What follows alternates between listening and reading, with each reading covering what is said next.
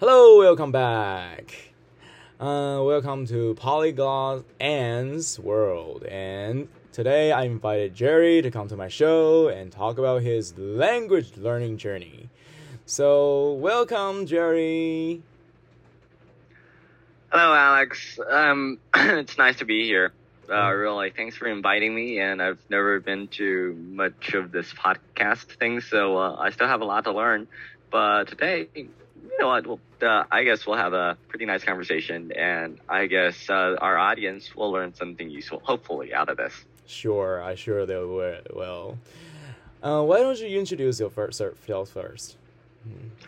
Uh, well, hi guys. My name is Jerry. I am a uh, mainland China middle school student or just high school student. So I'll be 15 in just a month. So let's just say that I'm 15. Hmm. Um, wow, 15 well, years old. Wow. Yeah, 15 so years old. If I was a Spanish uh, like girl, I would have my quinceañera. Uh, quinceañera. no, it's, it's quinceañero. For your case, quinceañero. quinceañera. I don't think that exists, but it would be sure fun. It would be fun to have that if that was the case. Quinceañero. And you? And uh, please continue. All right, and uh, well, also since we're talking about languages, I am a polyglot. Uh, just like Alex, Alex said, did he say that? Never mind. Mm. I speak Mandarin, my native language, then of course English, as we're talking in this language, Spanish and French. I said that in that order because it's from my uh, longest learning time to shortest. Mm, okay, great. The first question I want to ask you is, uh, what did you get from those language learning meetups? Why, what, what did you, why did you start it? Well, personally, uh, why I started, it, traces back a lot to when I was in Thailand. Uh, and I have been abroad before, but just for traveling. You know, been to Southeast Asia, never mm-hmm. been to other any continent other than Asia. But mm-hmm. I did go to Thailand once, and there I stayed there for a long time, as I did. Uh, of course, I had the chance to um, enjoy the Songkran festival where people just use water guns and oh. everything to smash water at you, oh, okay. uh, shoot water at you, you know, squeeze uh, sponges. Maybe they'll throw at your face or something exaggerated, gun. but it was really fun. and hmm. there, I met this awesome group uh, that meet twice a week. It was more of a making friends sort of group. It was a basically English corner or English club, uh, depending uh-huh. on where you are mm-hmm. and how you like to put it. Mm-hmm. Uh, it was hosted by a lot of people. Really, there was a bunch of um, people from different nationalities. As in Thailand, uh, well, mostly it's a country that is made for traveling. There's so much to see, and mm. it has mm. tropical weather that mm. much um, many people enjoy, including us, my family, really. And I went there twice a week, I felt the ambience was really great. There was all mm. these awesome conversations, mm-hmm. and as uh, an English speaker there, I could just uh, talk with people and really see how they uh, think about language learning and about the um, Thailand in general. Mm. And once, uh, this is a funny story, but uh, we were talking about uh, why I am learning these languages in our Chinese version of this, or actually Chinese part of this podcast. But mm. one time, because then when I was in Thailand, I was currently at that time I was learning Spanish, and one guy uh, was learning Spanish too, and we sort of had a fun conversation where I asked him, "Oh, hey man, why are you learning Spanish? As I have already explained why mm-hmm. I am learning Spanish. Mm-hmm. He said, um, because that this way I can meet more women. he, he, said it with a straight face. Uh, he didn't even flinch. Straight face. I mean, I was so surprised at that answer. And I mean, then I thought about it. Hey, that's true because a lot of Spanish speaking countries, there are a lot of Spanish speaking countries out there with a uh, huge population. Yeah, yes, beautiful girls. and I was surprised. and that was actually a pretty legit reason so I had many fun experiences there, and this is also one of the things that propelled me to uh, do this language exchange group. Mm-hmm. And also because, well, I haven't really ever been a host before, and um, turns out it was a good choice because if I haven't been the host of the language exchange group, I'll probably be nervous talking to you. Uh, I Mm. mean, I'll be sweating all over. But now I'm not flinching. I, I just feel at my natural state, and that is uh, sort of the change that the language group did to me. Also, I mean, it did many other great things to other people too. Oh. Uh, I see a lot of people come here, and I see some go too. Uh, but normally, it's a pretty good ambience. Me as the host, I'll talk about fun subjects, and we'll have small group conversations, which I think are great. We have a lot to improve, but still, I think uh, we're already doing great.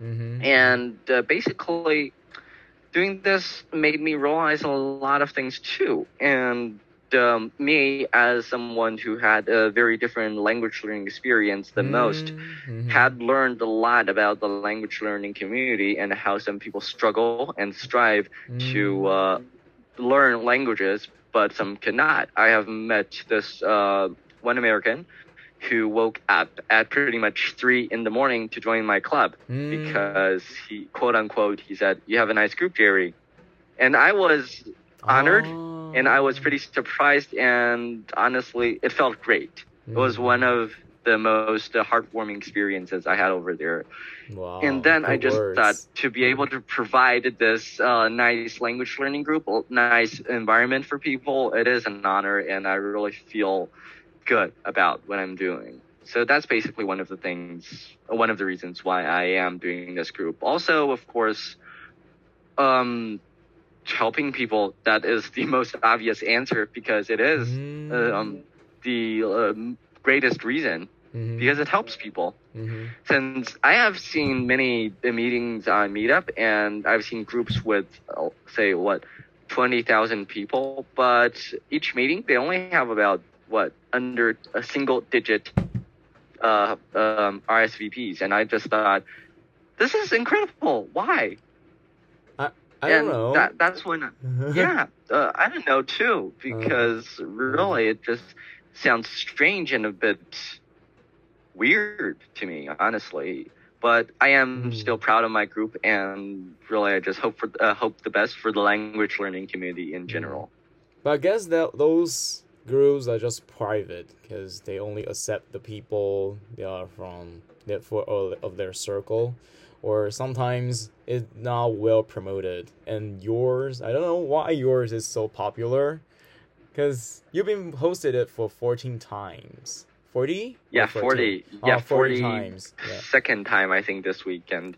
So, so you have you have hosted it, hosted it, uh, forty meetups. So I think that's the great length of time, and people get to know your group better, and they come to you, and you also offer free Chinese lessons. Is that right? So- Yeah. yeah. So that's the part of the reason because you offer lessons, and this is the special, the specialty and the special thing that differs you from other groups. So.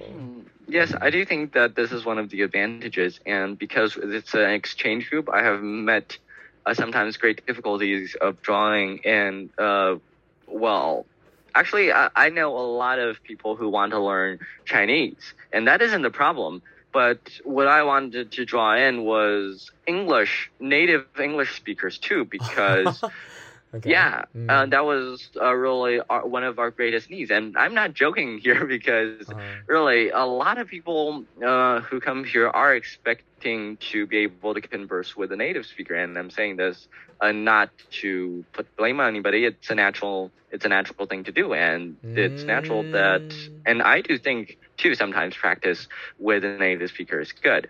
But um, i did some marketing strategies to ensure that uh, my groups were uh, really um, put on uh, meetups, and I've have created some more groups uh, that is uh, located in well, I mean located as in put the address in some Western countries so that people would notice, and people there who want to learn Chinese would come to my groups. Mm, but It helped a lot, Mm, and then I do think that my Chinese lessons help too. But what makes the group unique or not? It's difficult to say. I mean, I, I am uh, really pushed and I am not really willing to say it's because of me, as I don't think that's the reason. but Mm, I do like to think that it's me. Maybe. Um, maybe because of the people they met there at the meetup. Mm. But uh, what that last time I was in the Zoom meeting. I was at a Zoom meeting in the meeting room, and you asked us. That's the rule number one. You asked us to change our screen name to one that is uh your mother tongue, what what your mother tongue is, and what your level is. Okay, so that's and you will see that and do and di- divide people into two different groups. If you want to learn Chinese, you go to Oh, Chinese learning one. actually, um, Mm. right now I do things a little bit differently, but it's uh, so the reason why I um uh, ask people to change their nicknames, uh, whatever screen, uh, screen names as you had put it, is Mm. because uh, when I assign people into different rooms, and I tend to assign people uh, with uh, like uh, the same amount of what I like to do that, and I wish to do that, but sometimes it's not possible. But I would assign the same number of uh, English learners and Chinese learners into the same room, so that in the first three minutes they'll all speak English, and in the second they'll all speak Chinese, and in the third Oh. 30 minutes, and later they'll just go into whatever room they wish. Oh, okay. So you changed the rule. Okay, good. Uh, not really. I mean, the rules stay basically the same. That's basically the same. But- uh, Mhm. How what did you get from the language meetups? Did you get anything? Because you just said you you get you were happy because you learned you helped a lot of people learn their language their target languages, and what what do you think is the the most you got from the language meetups? Oh, uh, I already said a bit, but uh, let me just dig deeper Mhm. and expand on that. How I have um, not all, but sort of fixed my problem of stage fright because uh, Mhm. during all these, yes, and I will talk about one experience. I I learned to deal with an audience and of course stress too Mm. from difficult situations. Once we had a Zoom bomber come on site, and that was actually kind of scary bomber? for me. Zoom Uh, so a Zoom bomber, yeah, it's that's the name. it's a Zoom bomber, like uh, suicide bombers, but they're Zoom bombers. They're just people who find m- found my link and Uh-huh. got in my group, uh-huh. then started uh, playing videos or just uh, saying inappropriate Oh, stuff. okay. And there was once this guy with a mask on, and he just started to sing, sing, and in Whoa, awkward. that was terrible. Yeah, yeah. And I, I think it was the same person who came in with a Okay. helmet and Uh-huh. then started to mutter something. And uh, he wasn't saying anything; he was just muttering. oh and, my gosh! uh, what did you do yeah, it was terrible. I mean, I kicked him out, but with difficulty, as my hands were a bit shaking at that time. Oh my gosh! Wow, that's terrible. Ooh. So you have you have also experienced those type of things. What what kind of special things you have also encountered? Well, I mean, I've encountered difficult people in the past in the group, and Mhm. also I would say so uh, during all of my experience with people on the internet in general Uh-huh. is that I have found that I was more able to accept Mhm. ideologies, or at least not push too hard on Mhm. those ideologies. Mhm, mhm. uh, from my experience before, because when I first had encountered people who had different ideologies and Mm. uh, value systems than me, Mm. I was, of course, I had this natural repulsion against them, thinking, "Oh, that's ridiculous." But Mhm. then I st- I understood to appreciate them more, appreciate that different people have different ideologies. That Oh. doesn't stop you from becoming friends or close or intimate with them. Oh, okay. You become more accepting of other cultures. Yeah, accepting. Mm, other okay. cultures. And I have learned uh, some a lot about other cultures too. I would say Okay. so. great. That is a big plus. Oh. And of course, I have learned some things about human nature. human nature. really just- Not really, just Uh-huh. uh, I mean, I've uh, that, begun that, that we are self selfish. to understand other people a bit. Sorry, what? and that we are self selfish. What is human nature? Um, yeah, a bit, but Hmm. in other aspects too. Really. Uh, so in Oh. general, I've become more accepting, accepting of other people's cultures, ideologies, Mm. values, and also I've come to realize that other people have difficulty too. Too like before, I was a pretty selfish child that thought, okay, uh, there in this world there's me and there's other people. I'm a uh, human being with a mind, but I mean, it, did the other people have a mind? Did other people feel things? Mm. I was, um, how to put this? This is actually a weird thing and a really difficult thing to express, but I always thought that perhaps other people were having emotions, but it stopped there. I didn't think that if you're, perhaps if they're angry, they really felt angry. To me, they were just angry, and I have to deal with that. But I Uh-huh. haven't thought that oh, perhaps they aren't feeling good because they're angry. So um, I tended to understand that people had emotions, and the best way to deal with those are uh, you're comforting, you're you as the host doing the right things to ensure that we still can continue a good meeting. Mm, okay, good, good opinion, good view. As you just you were just just mentioned uh, ideologies of different country of people from different countries. Can you give an example that mm, that shocked you the, the most? What what was the ideology? What was the what were, what were the thoughts you that you think you think oh it was impossible and you generally just get into it. Actually, uh, I think this is quite a difficult question. I don't know if I can say there has been many things that Mm. I wouldn't say shocked me. There was once, once or twice, but I, I wouldn't think that it's appropriate to put it out in here. And other times it wasn't uh, so much shocking, then it was just a bit surprising. Mm. But perhaps it's a topic for another day. Oh, okay. Another day. No. Uh, um. So, uh, I have one more question.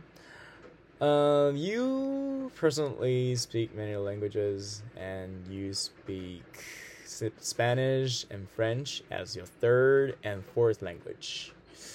Why did you choose these over other Asian languages? The you know the ones that's similar to Chinese, like Japanese and Korean. Um, well, honestly, I don't know too much about Japanese and the Korean, but what I can tell is yes, the Chinese language did have much influence over them, but yeah, for example, this one time I had this Korean lady who came over to my Chinese uh, teaching group, and when I was teaching about colors, you know, uh, like red, blue, all of these, Mhm. she just was like, "Oh, these are actually pretty similar to how we say colors in Korean. It was Uh-huh. just the tones that were a bit different." Uh huh. Uh huh. And yes, I, I, I will admit that Chinese and Korean and such have really the big similarities. hmm Um, but I do want to say that honestly, sometimes they are very difficult too because of their writing. And of course, uh, for Japanese, you would have to learn a different writing Tones? system. For English, I just started out because, okay, that was the default thing that you had to learn. But for Spanish and French, I picked them because once, uh, one, they were a bit similar to English. And um, two, well, they were more spoken than Japanese than and Korean. Although I would be interested to learn those two languages in the future if I have time. Well, it would be due to interest and Oh, uh, not too much for the need of learning of the languages. Hmm. Okay, so the, the reason for you for you to learn a language is to, it, it really hinges on how many people speaking it. Ah, well, not all. It's just that uh, a grand part is because of that, but also, well, interest is what propels you to learn a language. Uh-huh. Because if you do not, well, actually, let me uh, reiterate that. So it is, it isn't interest; it's more need. Like your interest counts as a need because you have to fulfill uh, something. But generally, you have to have a need to continue uh, like learning a language.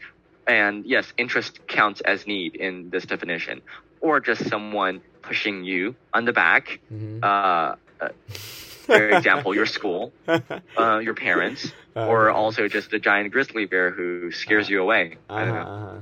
Right. What? How did you find it? You need it. You need those two languages.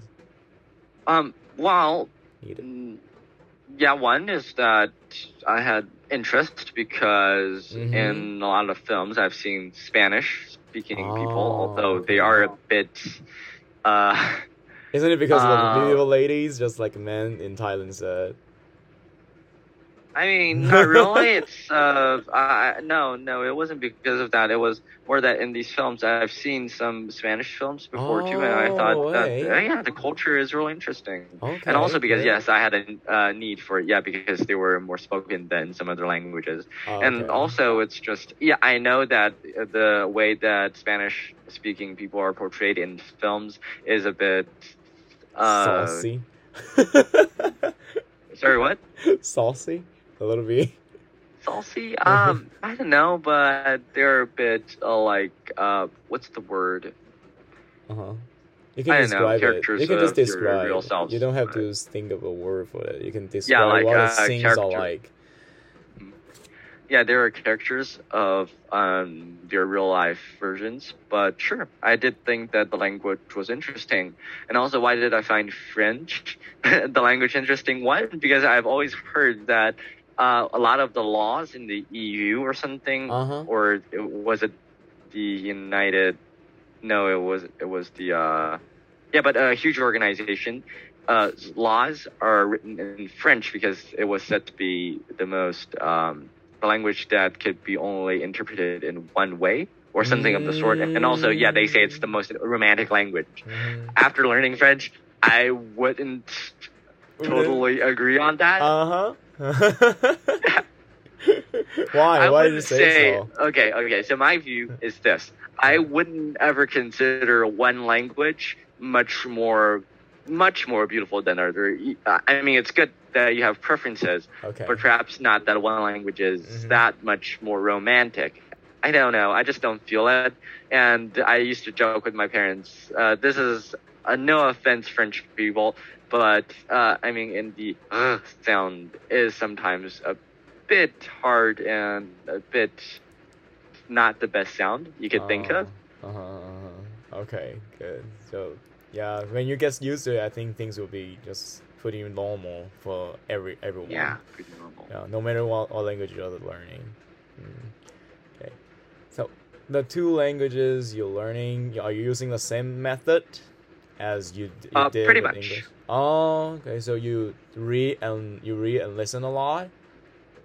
Oh, um, well, you have to get yourself started, and to get Mm. yourself started, you have a lot of methods. One is actually there. There has been. Uh, let's just uh, put this topic aside for just one moment, as I talk about this one other thing that I didn't talk about. Mm. So you know how, like, uh, I'm guessing probably in Taiwan too, that um, there are a lot of schools, international schools, Mm. right? International schools Okay. where you can put your children into, and they'll Right, right, right. probably just have this English um, education, yeah, environment, all. So, I mean, that is one of the methods, really, and it's a pretty practical method since you'll be immersed into the environment pretty quickly. And, Oh, okay. Immersion. hmm yeah, immersions. Yeah, just immersing yourself in the environment. That's the Mm. quickest and sometimes uh, pretty useful way to do that. Oh, But- mhm. I don't know. A lot of families don't have that option. So that Mm. is when we sort of have other methods. But uh, I mean, I, all I'm saying is that going into an international school is a choice, is uh, a thing that you can do that will Mm. Uh, not promise you that you'll have great English, but it is something very useful. Did you go to one? No, I didn't. I didn't. Why did you I didn't. so? I didn't because uh, normally international schools uh, need their students to be. I, I won't say rich, but I mean it costs a lot for uh, the middle income Chinese family. I would say. Uh, but I have a counterpoint here because I have taught some students. They went to international school. They were at the international school, and their grammar is terrible. How do you say about the But grammar wait, part? wait, uh, Alex. When did they start going into When did they? international Uh, from kindergarten? Was it young enough? from kindergarten? Seriously? Yes, but yes. that wow, really? Uh huh. I didn't expect that. Really, I have met many international school students, and uh, to be honest, their English is all great. Oh, international. to be honest. student. Oh, maybe they. It's because they went to the bilingual one. Mm.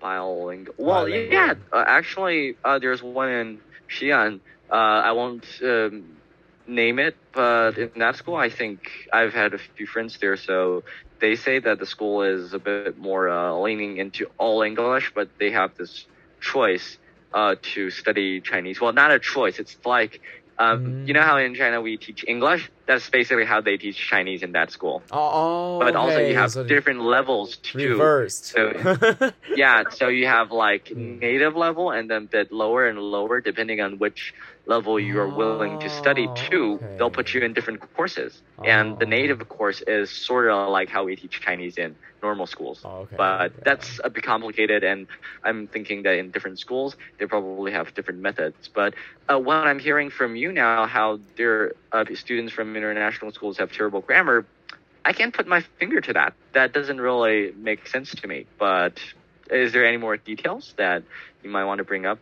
Mm, they use English to teach, right? But their mother tongue is still Chinese. They speak Chinese at home, so basically they're they were brought up in Chinese, and so they go to the, the school and the teach the teacher teaches in English, and sometimes they might find it difficult to explain in English because they their English level is really not that great. So this is kind of Oh, the this is the, the other kind of yeah no is the English the teacher has perfect English. She he's, ah. she speaks in perfect English, but the students some students they might find it difficult to understand what and keep up with the teacher. Yeah. But I mean, they started from kindergarten, so still, that doesn't really match up with my previous experience. But, your that is a very interesting language. But what if your Yeah, family is. Chinese speaking? But if, Mm. uh, dude, like you spend eight hours at school and you spend what a few hours, like Uh-huh. three sentences, Uh-huh. uh, and when you're at home, 你吃了吗？我吃了. Uh, and that's me. Uh, that's uh, did you eat? Uh, have you eaten? And I didn't.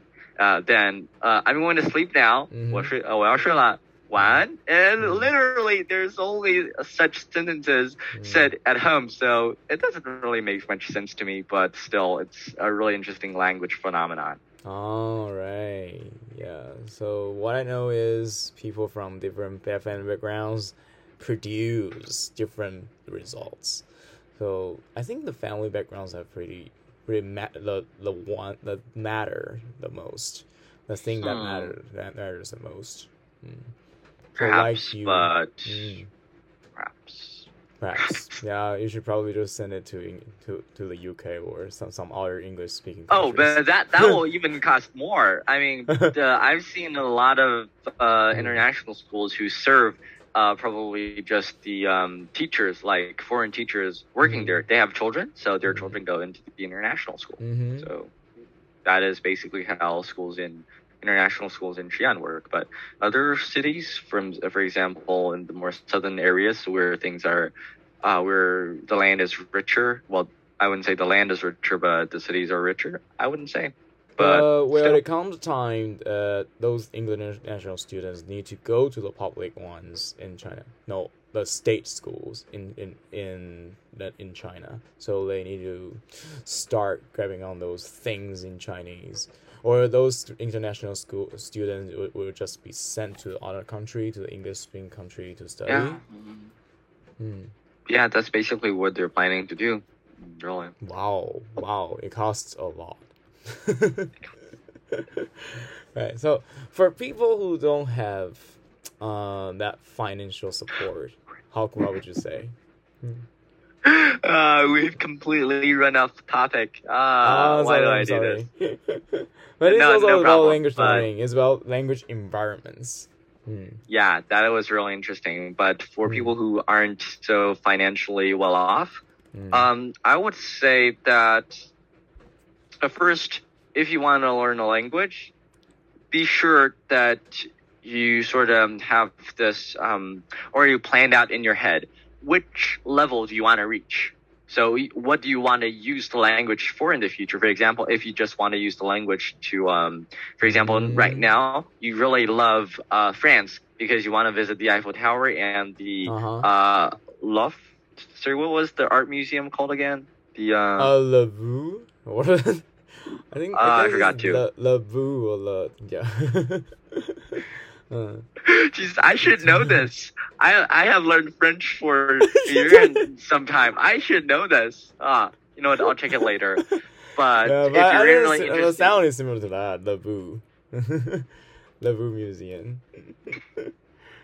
well, uh, honestly, if you just want to travel the, in this country, that is sort of one of your needs. So if you only need to travel in the country, you don't have to start from listening. You just join a French course or something, and then just practice really for a month or two, and then you're good off uh, because you just learn some of the exact circumstances that you're going to encounter, and bam, uh, you're good to go. But if you want to retire, perhaps uh, even into business standards, or if you want to uh, converse without uh, need of worrying, not being uh, being able to express yourself, that is another level. Mhm. But if you want to finally reach a level that is, say, um, uh, a linguist, or I don't know, a um, someone who can do literature and Mm. write beautiful poems, uh, novels, or things in that language, that is another thing. So Mhm. first, sort of uh, plan that in your head because if you plan it Mhm. differently, you'll get different results. For example, uh, well, my dad always used this example. It's like if you're building a house. Mhm. For example, if you're uh, in a farm and you just want to build a house with, uh, I don't know, three three floors, uh, five meters depth, you don't need to dig a lot to bury your. Um, I don't know what they bury in there, but I am Bury. lost here. But you don't have to do a lot of preparations. You just build the house from ground up and uh, it will serve the purpose. But if you want to build a skyscraper, the story is very different. You have to think about multiple factors. You have to think about, okay, how far do I have to dig in order to ensure the buildings uh, will be stable in the future? And you have to mm, have multiple, thinking about multiple factors because skyscrapers, what if it gets windy? What if it topples the skyscraper? You'll have to uh, build an entire system in the skyscraper to ensure that it doesn't happen. Mm. So that is really important. Just having an Mm. idea of what you want to do with the language, Mhm. and that is that sort of de- determines how you want to learn the language. The methods that we have already discussed about is more of learning to the level of conversationalist. I would just say that to be able to converse without trouble. But if you, your um, need is lower than that or higher than that, you might have to opt for different choices Okay, good. or build on existing ones.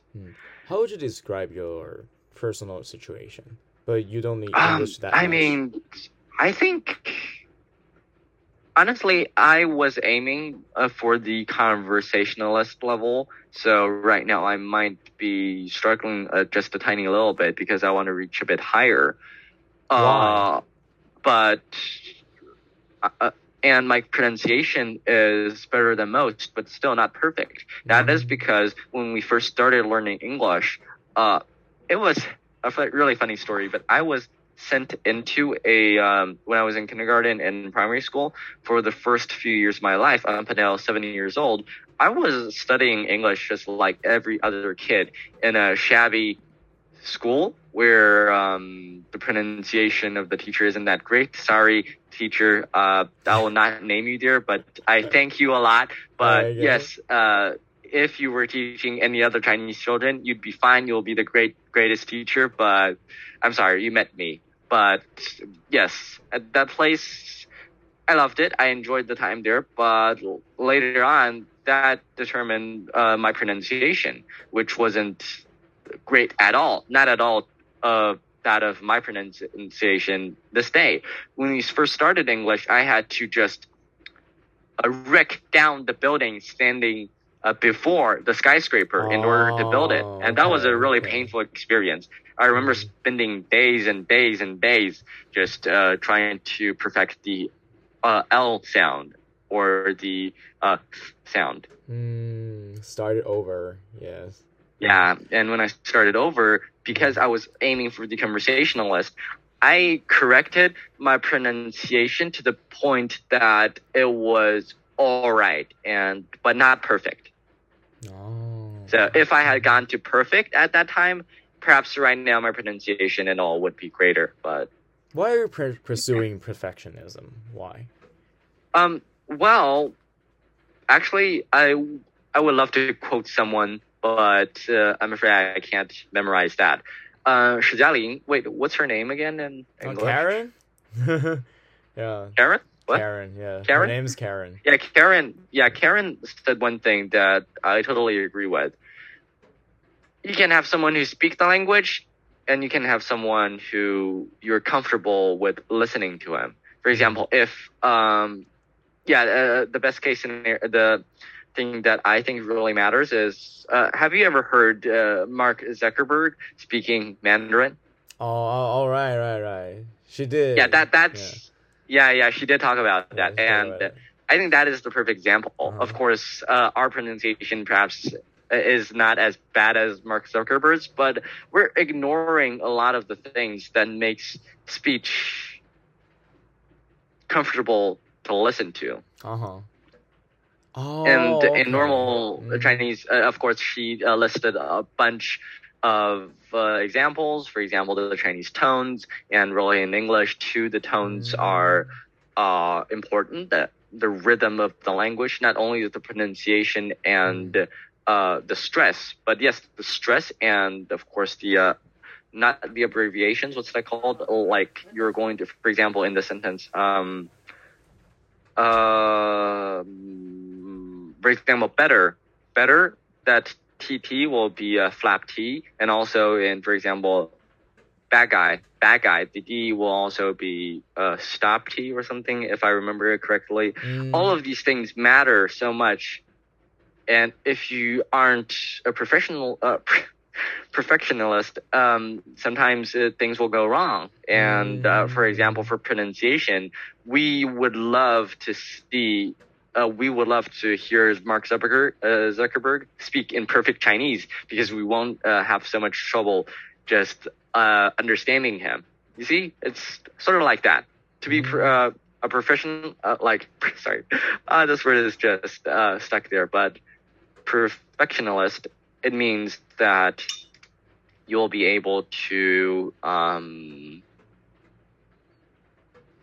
blend in, Mm, mm, mm. really, Are you going to a be bit more like that. professional? And Are you going to? Sorry? Be, are you going to be a prof- professional in English, or are you going to use it? Use it for Um, professionalism? I'm leaning much more towards using it, perhaps to advance more in my studies. Uh, Mm. but if I will pursue a professional linguist uh, or just a language worker job in the future, um, perhaps. But right now, I have myself aiming at other priorities. But it is all possible. okay. But Perhaps in ten years, you'll see that there is uh, this new uh, company booming that Ah. says, "Okay, Jerry's English or something." Ah, this sounds Jerry stupid, but English. oh my god.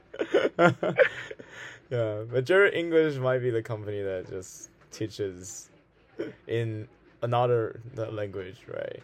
Oh no, I mean perhaps, but I'm sure at that time we'll have advanced enough to really uh, not only have our current methods, but more effective methods at reaching the conversationalist level. oh, uh, okay. And also talking about the future, I did want to bring up one more thing that I thought was interesting to the conversation, which was what we think about the future of the language industry, really, or the language learning Mm, uh, world, because I do think that it is super interesting to talk about and sometimes might be a really difficult subject because Mm. we all know that AI are advancing at super mm, well, just um, rates, surprising rates, mhm. I would say, and And super fast rates. That in the future, perhaps uh, AI, we already know, are going to replace a lot of human workers. Yes. But when will it replace linguists, or when will it replace your need to learn a language? Mm. Well, um, I, my point, in my point of view, I think AI is never going to replace a human being, because we have emotional connections, emotion, and that's the thing AI can't replace. Because when you when I'm right, talking right, with you, uh, and uh, mm, mhm. I, when I'm talking Sorry. with you, I can feel your love for language, but I can feel that with, with an AI machine. I mean, I have several points to bring up here now. Mhm. Uh, I, I see this conversation taking a huge turn, but uh, right, Alex, I'm sure that you can feel yourself having the um, uh, your emotions, right? Mm, But emotions. Do Mm. you do you think I feel? Do you think I feel emotions? But I, I, at least I feel, I do. Yeah, yeah, okay, okay. Yes, but are you sure that I have emotions? I'm sure because you're smiling. Okay, okay. So, uh, what if I am an AI disguised in sort of uh, a robotic body, a Oh. Terminator sort of thing? Oh, that would be great. Yes, but uh, I mean, Uh-huh. normally I, I quote this from another YouTuber, but it's just that uh, you are only sure of that you have emotions, you have you are thinking right now, Mhm, but other people you don't know that. You just give them the benefit of the doubt. mhm, mhm. Right. And really, my thing for AI is I do believe that in the future AI will be able to replicate human emotions and maybe perhaps even to feel them. Uh, I do think that this is possible, but to what degree, that is perhaps even more than humans. But I do believe that AI will eventually be so advanced that they'll replace us. But if they will ever feel, it is basically unknowable. Mm. But if you're saying there's, it will be a lot of things that are uh, applicable applicable to these situations. Well, doctors, they want to do a surgery, they can use AI, so there will be an AI doctor doing the surgery, so we don't have to do anything. So there's a lot yes, of that things. is one of the Mhm. points that I was thinking of. And Uh-huh. this, like I said, for example, uh, earlier when we were talking in Mandarin, uh, we brought up a very interesting thing, which was Uh huh. like w- they're they're bringing down English from a main course to uh, I don't know how to express a sides course or something or less Uh-huh. important Mhm. course. But in order, uh, in order, why? Because they think English is not that important, but it, it goes the Mhm. same for math. Okay, Mhm. you're learning so much math right now, but is it applicable for you in the future? Are you going to really use it?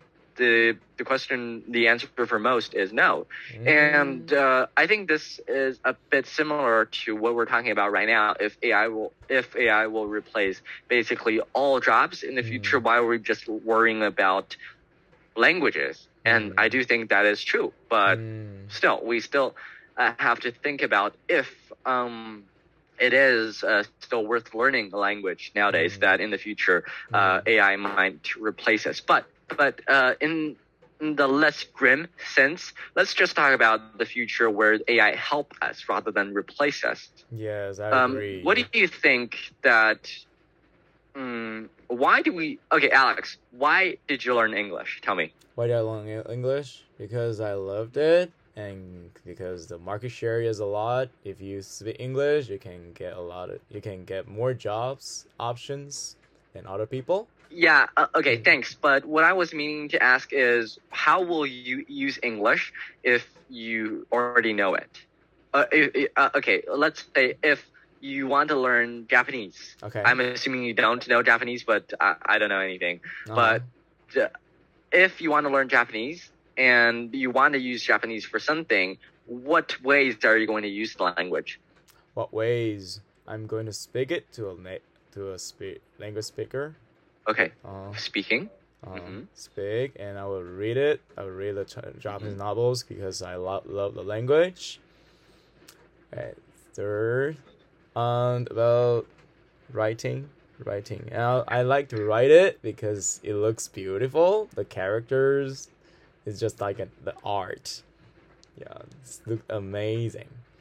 hmm So this is how I All right, so it. it's Mhm. hmm So it's basically oral, listening, reading, and the writing. So these Mhm. four AI right now, uh, translating apps can already help you accomplish most of the reading and most of the, the writing. Because if you read and write, you could just translate stuff over and to the other. And I do believe that translating technology will be strong enough in the future. That is Mhm, sure. mhm. So uh, later, let's talk about listening and speaking.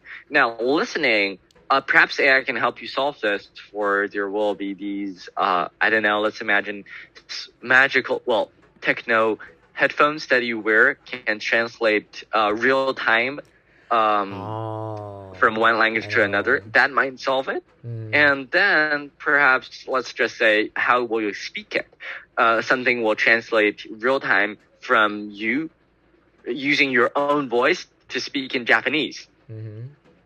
Like simulating what would it sound like if you could speak Japanese. Oh, wow. Perfect Japanese, might I say. Okay, Okay. Perhaps that is the future of languages. Uh-huh. But still, uh, I mean, is there intricate? Is there value in the journey itself? Uh, I've read a novel called The Stormlight, Stormlight Archives, and I loved it. There was this one thing in it. Uh, it was a, fan- a fantasy novel, so it Mhm. said journey before destination. So, is the journey uh, of language learning itself contain value? Mm. Mhm. I mean, you can basically say this for every other thing. Oh, is uh sort of I don't know, mm, learning to program, learning Python. The journey is the journey worth it. So basically, I'm talking about the, the does the journey worth uh, is the journey worth more than the destination? Mm. I mean, this Mhm. we're going into a philosophical perspective, but It's okay, but well, what do you think about it? You're learning Python, right? You're learning compute computing languages right now. Oh yeah, and uh, honestly, uh, we created uh, a file, and in it it, it was Okay. languages, and my uh, we actually wrote down music, uh, Chinese, English, French, Spanish, and Python, and something. So in this case, we're sort of considering all of these as languages, and basically, what's not a language. Mhm. Ah, this is uh, So getting it fun. might of a but-. Mhm. But Python Yeah. is a Python is a hard, is a hard language to learn, isn't it? Um, honestly, I am learning Python, but only a little bit. I'm just uh, basically, if I want to achieve something, I search for how to do it on the internet and piece together Ah. codes. Uh-huh. Basically, because honestly, learning another computing language, that is hard, and currently I don't have too much time for that. Uh huh. I was listening to this podcast called uh, Josh Harbinger Show, and there was one guest wrote uh, writing a letter to the host, and it was about him wanting to give up computer languages because he was he wanted to study it, but there was no one with him. Because when you are going to the next level in computer language, you need uh, an e- e- experienced person, someone who has that experience, so you can talk with him and discuss. But later he couldn't find it, so he went to language learning. He learned Spanish and English and other languages, so he could find a lot, lot of language fellows, fellow, fellow, fellowships. So And that is one of the things that's interesting about language learning. Uh, I'm Mhm. saying just language, uh, speaking language learning, is that we sort of have the highest standard. We have that. We have it. For example, if you're trying to learn English, uh, a, uh, I don't know, um, English person or just an American, a Canadian would, how to speak like them would be sort of your highest standard. And mhm. if someone was learning Mandarin to speak like me, would be the highest standard. And we have this highest standard, uh, highest standard, but for music and, for example, programming languages, we Mhm. might not have that. So that is one of the things that's interesting about this too. Mm, We're, I think we're bringing up a lot more questions than we're answering, but uh, what's the, the fault in that? Yeah, right. You can bring this podcast to other people and discuss about those issues. oh yeah, being sneaky about it now, right? Alright, in the end, okay, this is the end. Um, can you give some suggestions and other opinions to those who are still struggling, those language learners? Hmm. Yes, interesting question. I would say first, uh, step one, why think about this question. Why are you learning this language? Mm-hmm. And if your answer is somewhat cl- clear, if you are um, interested in it or just basically, I don't know, it's needed for your work, you have propulsion, that's Mhm. good. Mm-hmm. And second step, um, just tell yourself or just figure out yourself where do I want to go with this language? Do Mhm. I want to uh, achieve something really, really great? For example, uh, uh, do you want to be a conversationalist or a tourist or I don't know, um, uh, linguist or liter writer, something sort.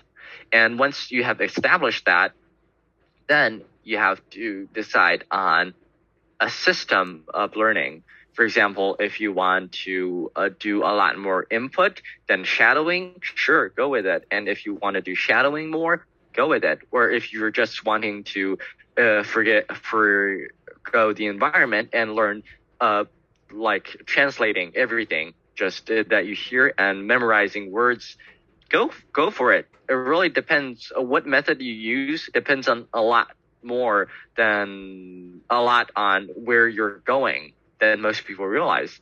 So after you snatch up a method, go do it. And don't go trying to find new ways of learning the language every day. If you know something works, go with it. Because if it Oh. doesn't work, go to somebody and um, who has already learned this way and ask them for experience. Mm. Yeah, it's sort of like that. Oh. And finally, of course, uh, talk with other people who are learning the language. Really, to be alone in a community is not a smart thing to do. There are other people. Share your experiences with them. Talk about how to make things more effective. Mm, okay. What if they can find a purpose? They don't find a reason to do that. Then, if they don't find a purpose to do that, why are they doing it? No. but just like we have the Gaokao, you know. the- Oh, it- yeah, it- then then that's a purpose. Uh, Uh. your purpose is to uh, smash Gaokao. Uh, your Ah. purpose is no, not to smash Gaokao, like you, to just uh, ace at Gaokao. uh, ace it. Uh-huh. Okay. Yeah. E- exam entrance exam. Yes.